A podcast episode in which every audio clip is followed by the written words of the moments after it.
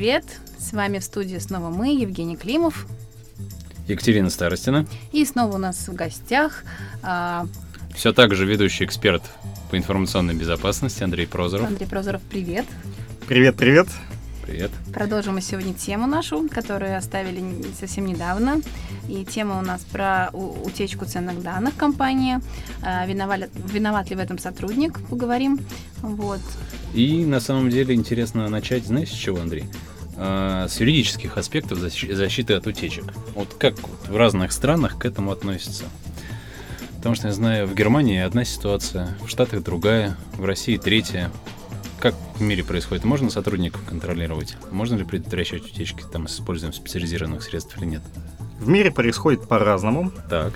Тут все правильно. Законодательство стран очень разнится. Вот ты правильно сказал, что немцы ну, не очень любят э, сотрудники, чтобы их контролировали. Однако у них все идет к этому потихонечку, с небольшими шагами. Я, к сожалению, не являюсь специалистом непосредственно по законодательству международному или хотя бы европейскому. Угу. Ну, просто вот у нас есть наша компания определенные интересы на Западе. Ты же знаешь, на Востоке. Ты же знаешь Илью Борисова. Да. Вот он сам говорил, что им нельзя внедрять DLP, потому что это все-таки немцы, и, и там очень серьезно с этим. Ну, в, ну как бы вопрос контроля сотрудника, да, вот сначала mm-hmm. мы начнем с него. Э, ну, тут боязнь DLP, она очень странная. По одной простой причине, что DLP в систему не приносит ничего нового. Mm-hmm. По той простой причине, что вот если сотрудник пишет как что-то по, по корпоративной электронной почте, это можно прочитать там средствами корпоративной электронной почты. Если сотрудник какую-то информацию хранит на рабочей станции, а рабочая станция принадлежит компании, вот, например, сотрудник увольняется или просто его рабочая станция передается там системному администратору либо другому сотруднику, и эта информация может быть прочитана. Э, то есть DLP, оно как бы не, не дает какого-то дополнительного канала слежения за сотрудником. Это никакая не видеокамера. Не нарушает ли личные права? Ну, то есть, как, ну вот просто, если мы рассматриваем вот совсем в лоб, то оно, оно в систему не приносит ничего нового. Mm-hmm. То есть, ну хорошо, а у немцев как? А? У немцев как? Ты знаешь? К сожалению, вот не знаю, а как, как точно нет. А вот просто, кстати, все На самом деле, про немцев, да, да, там очень, очень серьезно у них обстоит дело вот именно с тайной личной жизни человека. И любые средства контроля, даже если это на работе происходит, даже если, да, там человек работает на корпоративном компьютере, угу. пользуется корпоративным телефоном, да, то есть все равно там очень личная. серьезно, очень вот, серьезно. У немцев очень серьезные профсоюзы, и когда и они поддерживают работников как вот людские единицы.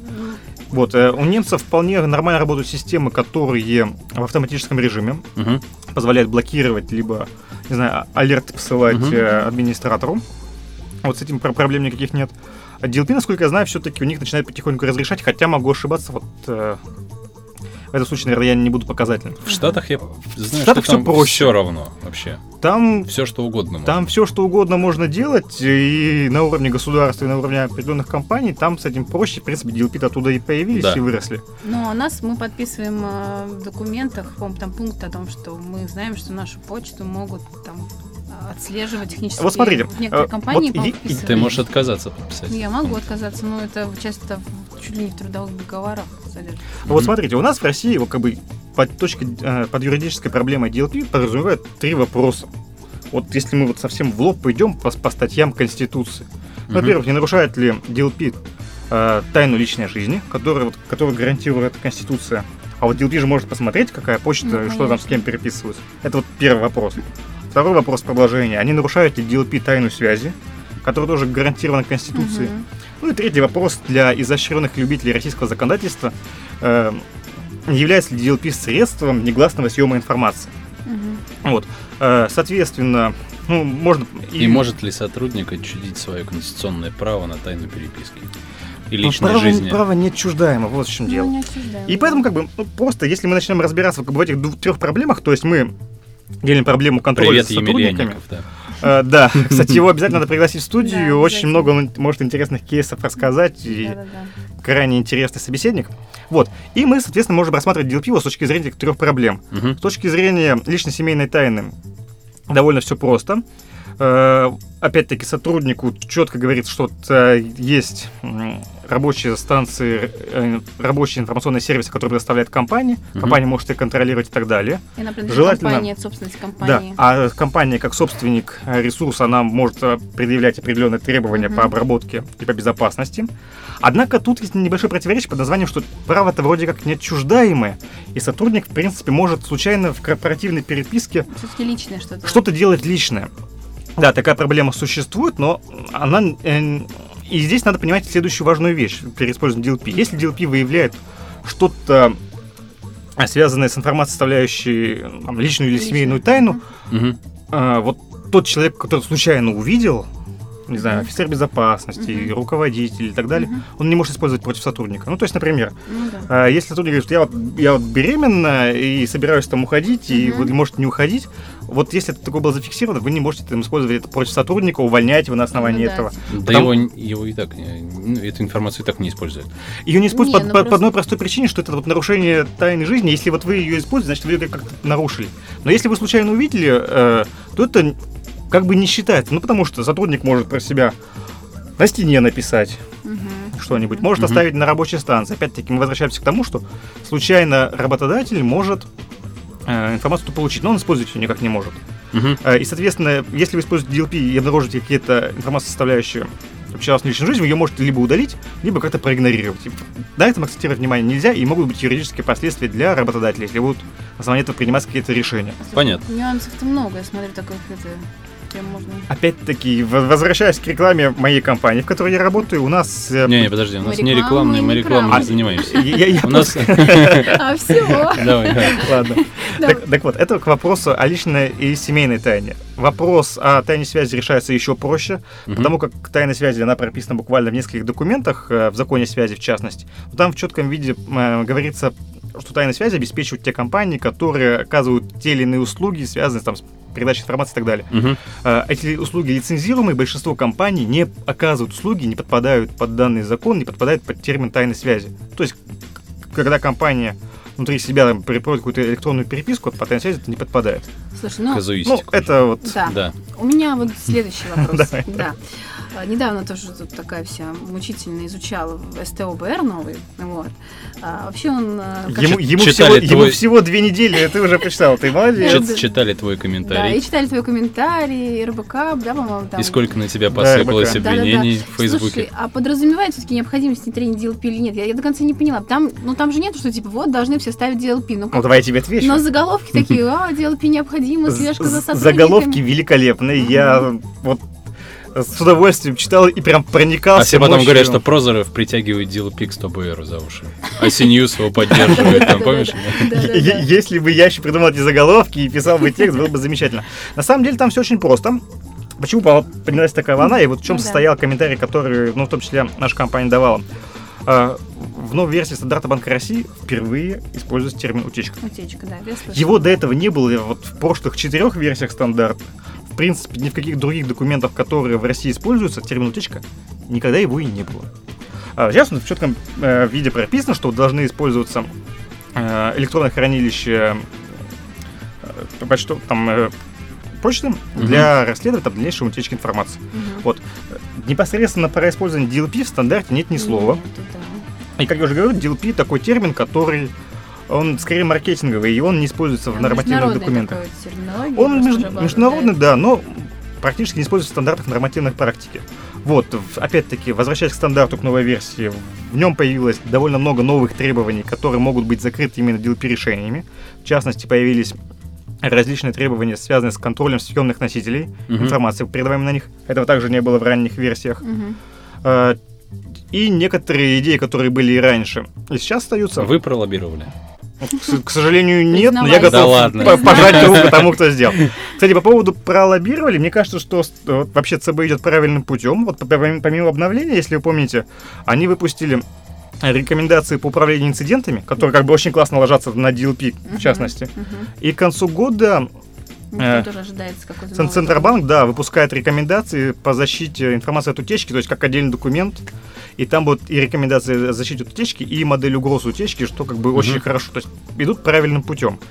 Вот, и, соответственно, резюмируя, требований к использованию DLP как DLP нет, но есть требования, э, которые хорошо и удобно э, реализовывать, закрывать, именно Мгм. применяя там современное DLP решение. У тех, у кого есть Да. архив. Не только архив, там много разных функций. То есть, смотри, там есть архив, требования, а, требования связанные с контролем э, съемных носителей, требования с контролем там, передаваемой информации. И в начале документа там несколько абзацев идет, как важно защищать информацию от э, внутренних сотрудников, потому что они имеют Мгм. максимально э, полномочия, права и вообще могут информацию и воровать, и передавать неправильно. Ну, то есть, Слушай, как бы, а вот давай как раз это вот обсудим, потому что ведь DLP многие там считают, как бы, и даже позиционируют в открытую, да, Рустем неоднократно говорил, что это защита от дурака. Вот, потому что если человек хочет вынести информацию, то он ее все равно найдет способ, как вынести. Мгм. А все-таки вопрос, вот за что люди платят такие деньги, да, потому что DLP известна штука, она такая не дешевая, Мгм. если ее рассматривать. А если все равно при желании все можно вынести. Да, есть же обход какой-то. Если внутреннего гестапо нет, да, там с четкими контролями. Даже если внутренний гестапо есть, тоже при желании можно все вынести. А, тут все просто на самом деле. Есть определенные угрозы, связанные с злонамеренными сотрудниками, есть незлонамеренными. Как я уже говорил, по нашей аналитике, а, их примерно равное количество с небольшим превалированием Мгм. случайных утечек. Соответственно, ну, как ты правильно сказал, с случайными утечками DLP борются великолепно. С умышленными утечками DLP борются хуже, потому что желание сотрудников Они продуманы более. не обязательно продумано. То есть у них желание и украсть информацию, и не попасть. Ну Не да. при этом. Ну, поэтому они думают, собственно, пла- план-то Не, не всегда, вот потому что, как бы, э, если мы посмотрим то же самое исследование HeadHunter, в котором говорится, что большинство сотрудников, там порядка 78%, выносят информацию на съемных носителях. Сфотографировать элементарно с экрана. А, дел- а дело все в том, что м, в зависимости от формата информации, в зависимости от ее объема, то есть большие базы данных, Ты не ты сфотографируешь. сфотографировать тебе не получится. Ну да. А вот, э, и, соответственно, их проще, там, не знаю, там, на, на флешку слить, или там по, по почте отправить небольшая. А, протокол заседания совета директоров спокойно. А протокол заседания совета директоров, а если, например, это даже не совет директоров, а вот нашли новое нефтяное месторождение, просто Да. координаты. Их можно запомнить, и тебе ничего записывать не надо. Да. И я просто веду к тому, что система DLP позволяет контролировать довольно много каналов передачи информации, и много утечек злонамеренных она все-таки вылавливает. Не все, но, но как бы какую-то часть. Я не могу говорить большую или меньшую, все-таки какой-то такой статистики у меня нет, но вот часть точно вылавливает. Поэтому все-таки говорить, что только от защиты от дурака, я бы Мгм. сказал, что это неправильно. Потому что сотрудники все-таки, помимо того, что не хотят украсть информацию, они хотят это сделать удобно для себя. То есть большие баз данных от руки, ну, будут переписывать только вот из- из- изощренный любитель переписывания больших баз данных. Большинство людей все-таки постараются каким-то образом, ски- с- э, например, скопировать на флешку, а потом сказать, что, например, это был не он, а его там, не знаю, коллега, пока Ну был да, компьютер не заставить. Вирус, вирус. Сейчас очень Вирус, популярно вот все валить на вирус. да. Вот, и как бы от, вот, от такой фигни, от таких вот все-таки умышленных утечек, DLP позволяет и защититься, или хотя бы выявить в дальнейшем, кто А, был... м, А вот что ты скажешь по, по поводу технологии ARM? Потому что ее многие рассматривают как альтернативу DLP. Ну, знаешь, Information Rights Да. Management, да, у Microsoft это Microsoft RMS, Oracle, Oracle ARM. те- У техно- Perimeter, кстати, есть еще аналог какой-то тоже похожий. Именно криптографические контейнеры, куда записывается информация, и прочитать ее может только тот человек, который официально есть право их прочитать. А, Технология интересна, но я бы не сказал, что это альтернатива DLP, просто это тоже как средство защиты от несанкционированного доступа, от несанкционированного копирования Мгм. информации. То есть, Там смысл в том, что ты, если ее скопировал, ты ничего с ней сделать не можешь, если ты ее вынес. Не имеешь доступа к серверу и не имеешь прав на чтение этой ну информации. вот в зависимости, там как раз э, коренная фишка заключается в распределении прав доступа к информации. Чтение, чтение, запись, А там чтение, печать и так далее. средства, они гостовые или не гостовые внутри? Любые. Любые? То есть Какие можно, можно и захочешь. гостовые тоже Криптосервис скачать? провайдер там подключается спокойно. Да, ну то есть, как бы такие решения решают определенный пласт задач, но не Мгм. все. То есть, как бы, как альтернативу я бы не рассматривал. А на Некоторые- твой экспертный взгляд, все-таки с точки зрения утечки информации, какая технология более защищена? У меня, знаешь, у меня есть предположение, что DLP будет дешевле и эффективнее. Но надо считать в каждом конкретном случае. Дешевле с учетом геморроя.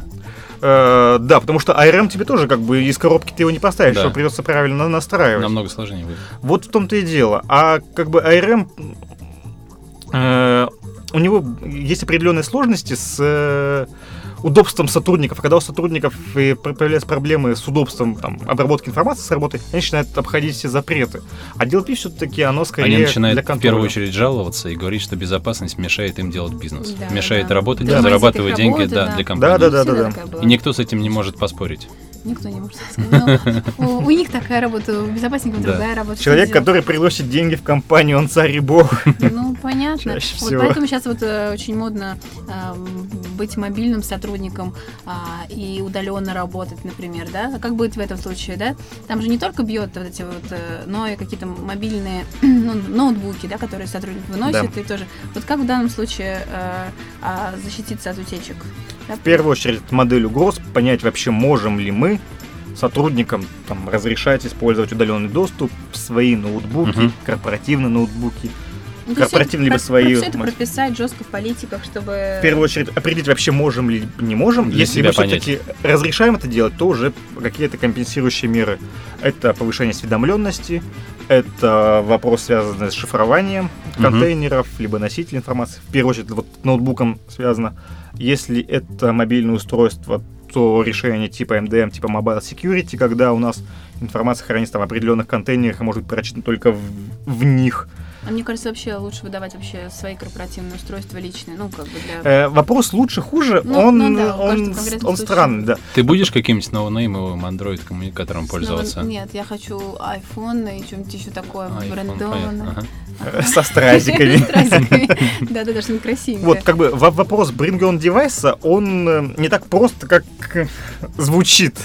Вот каждая компания должна для себя понимать э, и риски, и возможности, которые дает использовать тех или иных устройств, и уже использовать средства защиты. Средства защиты есть, подходы есть, вот Мгм. главное их просто правильно использовать комплексно. А вы их покрываете, кстати, мобильных сотрудников? А пока нет, но в перспективе ближайшей. Я слышала, что да, скоро уже DLP решение и бьет всяких, э, коснется, так что, ну, то есть, как бы, вроде как есть некоторые моменты, которые отслеживают какую-то часть, но, например, если я э, с электронной почты своей корпоративной, а, да, получаю на телефон ее, возьму и сделаю отправку ее с личного ящика, который нигде, ну, не светится просто, ну, Мгм. там смена, то ее никто не зафиксирует же. Да, то есть, как бы я взяла Совершенно верно. такое. Причем можно делать не отправку, чтобы она не зафиксировалась на Мгм. корпоративном сервере, это я так Ну по совету говорю. Ну, А просто сидишь на работе, кладешь черновики, а потом черновики открываешь с мобильного устройства. Это так по- поэффективнее будет. Слушай, а? Э, Вот и- тут- Хозяйка на заметку, да? Не знала. Спасибо. Ну, вот, Ну хорошо, как- какие основные игроки на рынке TLP существуют? В чем их сильные и слабые стороны? Ты на меня обижался после программы «Пятница 13», которую мы вместе с Женей Я не Царевым бежался, делали. я не... То, что я видели основных игроков. На самом деле я не забыл, Андрей. Потому что про вас мы говорили там в первой части по, по поводу исследования, которое вы проводили при Симанток, мы говорили там тоже Вот ты назвал основных да. игроков российского международного рынка. А, На самом деле все не так просто, потому что в России как бы, э, покуп- у покупателей есть довольно большой выбор и отечественных про- производителей, и международных. То есть международные вендоры представлены довольно хорошо. А, Вот я недавно делал вот для себя подборку, что называется, э, средств, которые DLP либо как DLP работают, позиционируют себя как DLP. Ну, опять-таки, это к вопросу о блокировке, вопрос о других там э, функциональных возможностях, которые могут Мгм. использоваться. И вот в России есть там примерно там 10 плюс игроков, которые основным функционалом обладают, российского там производства, ну или там ближайших братских союзов. Вот, и примерно столько же международных. Братские союзы же в Москву перебрались. Ну что ж, Если мы об одной и той же компании. э, возможно, но так или иначе. Вот, э, соответственно, выбирать есть из чего. Но кто из российских? Э, Из российских Infowatch заним- э, является лидером рынка, в принципе, российского. Ну, почему, да? Не я это спросил. Не удивлены. Ну, ну, ну, ты, ну сам вытянул. Там, Это говорит, например, это говорит о хорошей технологии или о хороших продавцах? Да, Да. Да. Что? Да.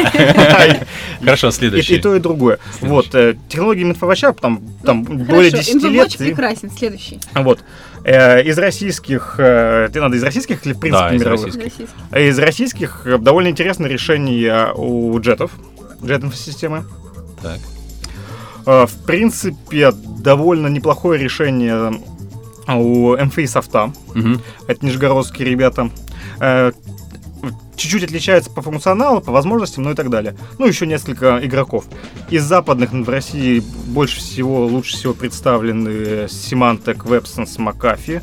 Мгм. Про функционал а-ля DLP, в том числе говорит А ты, Cisco. а ты говоришь про них больше упоминаемость этих э, решений или из-за чего ты конкретно вот этих называешь? Э, больше всего проектов, э, так скажем, в России про- происходит, по крайней мере, из международных. По вашей оценке. Э, ну, мне, в данном случае просто говорить делать такую оценку, потому Мгм. как я много лет проработал в интеграторах, которые занимались внедрением различных средств DLP. А, Я там три с половиной года проработал в компании Лето, я Мгм. проработал ну, там год с лишним в компании ABS Platformix, и это были мультибрендовые решения, продвигались, и как бы вс- всех, э, скажем, российских игроков, по крайней мере, основных проекты были. А Вот, считали, э, кстати, ребят, которые выросли из блокираторов записи на флешке? А, Зикурион и Зикурион, Lock э, и так Ага. далее. То есть, как бы, вот Они же тоже сейчас позиционируют себя как Как вендоры, DLP. которые DLP продают. Да. А, ну, позиционирую себя. Но опять-таки, я об этом уже сегодня несколько раз упоминал, что некоторые себя позиционируют как DLP, но DLP вот по формальным признакам не являются. Да, они решают А определенный формальные признаки, это значит еще раз какие? Вот э, в свое время, в 2006 году, по-моему, Форестер определил четыре таких основополагающих принципа отнесения Ага. к DLP-системам. Это многоканальность, это возможность настраивать политики, это анализ контента и контекста, и это Возможность воз- блокировки. возможность блокировки, да, то есть Мгм. вот таких четыре. И вот как бы вот, рынок принял, что это вот вроде как DLP. Да, вот если Мгм. обладает такими функциями, то да, DLP. Если нет, то не DLP. Около дела, понятно. Ну, около DLP. Вот. э, Но неважно, как называется, просто заказчики сами для себя определяют тот функционал, которым им нужен, э, и могут купить какое-то решение там попроще, э, как раз таки для небольших компаний. А могут keylogger поставить? Могут keyloggerы поставить. Некоторые компании Ну, в зависимости так от делают. задач, так понимаю. в зависимости от задач, в зависимости от загрузки системного администратора, потому что А, кстати, вы, средства- вы нажатие клавиш записываете? А, нет. А скриншоты? М, Не помню, скорее всего, тоже нет. Принтскрин, в смысле? Принтскрины, да, или, или видео, видео, сеанс видеозаписи. Вроде нет. Но не кто-нибудь А еще делает? Да, конечно, есть. кто? Не могу сказать точно, потому Ну, что то я не, не помню. Но на российском рынке точно Есть, есть, да. системы. Скорее всего, они даже себе DLP не позиционируют. Э, просто какой-то защ- как защита. ну. э, Скорее, как кон- контроль сотрудников, да. Мгм. И они там записывают нажатие клавиш, записывают вот фотографии с рабочего стола. Некоторые системы, я слышал, э, включают видеокамеру и смотрят, как сотрудник там сидит, работает или спит. Или ковыряется носом, ну да. Да.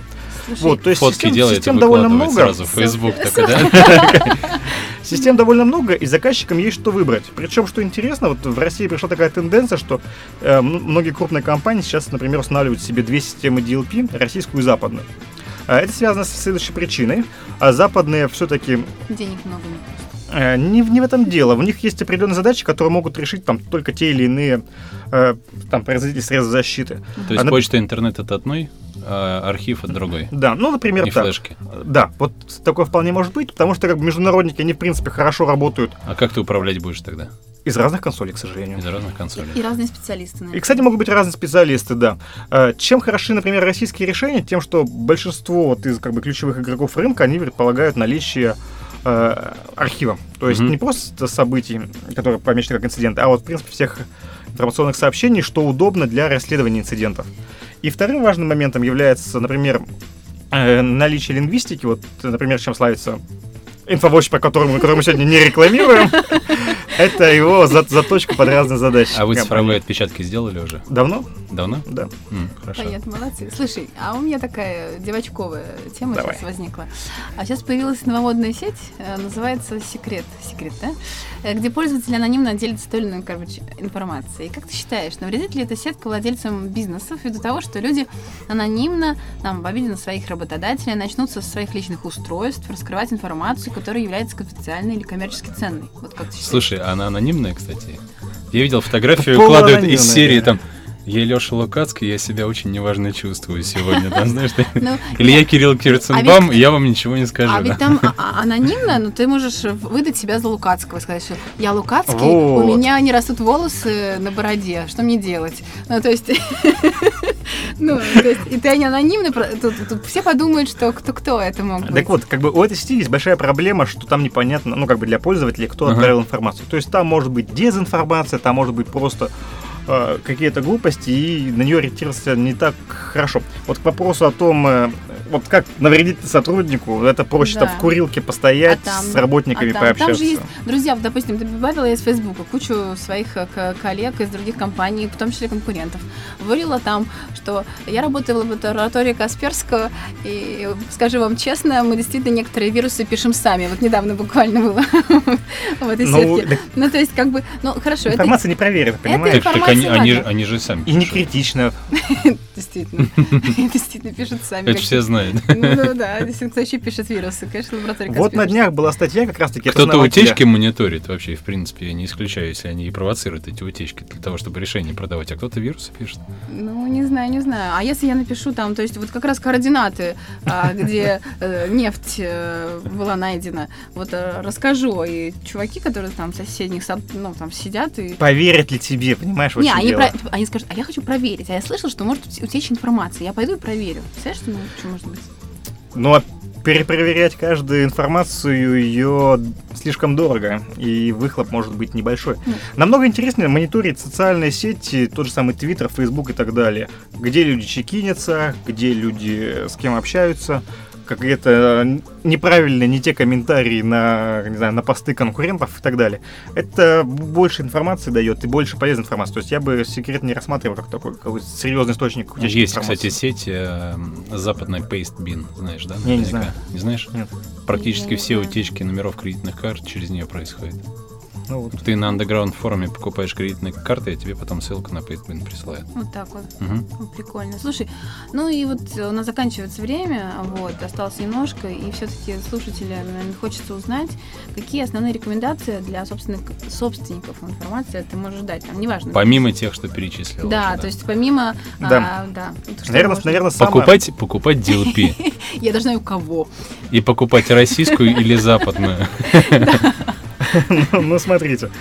Э, Наверное, самым правильным ответом будет в данном случае все-таки, прежде чем что-то покупать, что-то защищать, посмотрите, не знаю, статьи, почитайте по теме. Очень много написано в блогах, очень много написано на, на различных форумах.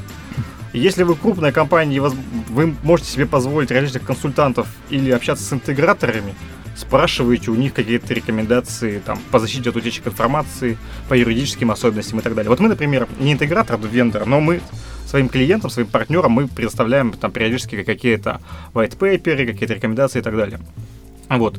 И, соответственно, пользователи, когда они хотят защититься от утечек информации, у них есть из чего выбирать, у них есть где посмотреть, есть кого спросить, и, наверное, этим надо пользоваться. Какие-то технические советы, организационные меры и так далее здесь давать. 80 на 20 надо читать. 80 на 20. Да, я, кстати, иногда пишу про DLP, там есть тег специальный. В последнее DLP, время можно- все чаще и чаще. Просто интересы очень, просто много работы по этой теме. появился документ новый. А, а я тебе все просто объясню. Я же в блог пишу вот не то, что вот мне сегодня там захотелось, а скорее то, что над чем я работаю сейчас. Вот там нашел какую-нибудь классную фишечку, вот и сделал.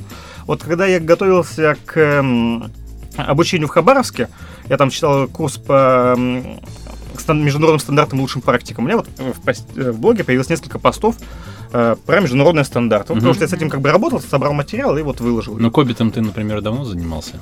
Э, м, Кобитом, вот, наверное, последняя запись была, когда я сдал экзамен по Кобиту. Да, да. Сейчас, наверное, будет запись по поводу того, что мне никак сертификат не, не переходит и нет подтверждения на ЦИСа? сайте. А? ЦИСа? Нет, Кобитовский, который Кобит Foundation. Я же сдал, А, один, а, я же один серьезно? из тех человек, который, да, сдал Кобит Foundation. За- зачем? Да, А, просто так.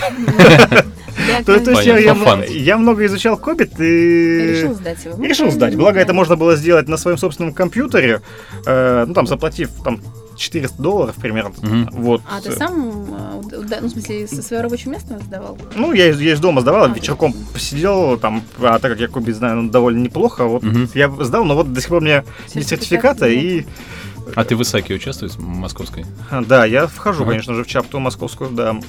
Сейчас думал на- написать для альманаха А ты что, какую- давно нам какую-нибудь, какую-нибудь как- статью по ITSM и по Кобит, но вот со временем, к сожалению, не получилось. Вот. Слушайте, ребят, с вами можно говорить бесконечно, но я думаю, что уже время опять подошло к концу. И я думаю, что мы все равно можем продолжать эту тему, если слушателям будет интересно, мы услышим все-таки обратную связь. Вот. Так что будем прощаться со слушателями. Спасибо, что были с нами. Э, С вами сегодня были э, Андрей Прозоров. Екатерина Старостина. Евгений Климов. Но мы не прощаемся, мы говорим до свидания, до новых встреч. Да, Андрей, спасибо большое. Очень динамично получилось. Очень, да. О. Спасибо. Драйв... Спасибо, что пригласили. Да. Спасибо, пока. Есть чему научиться, будем в том же духе продолжать со всеми остальными участниками нашего подкаста. Да, всем пока-пока. Пока. I love it.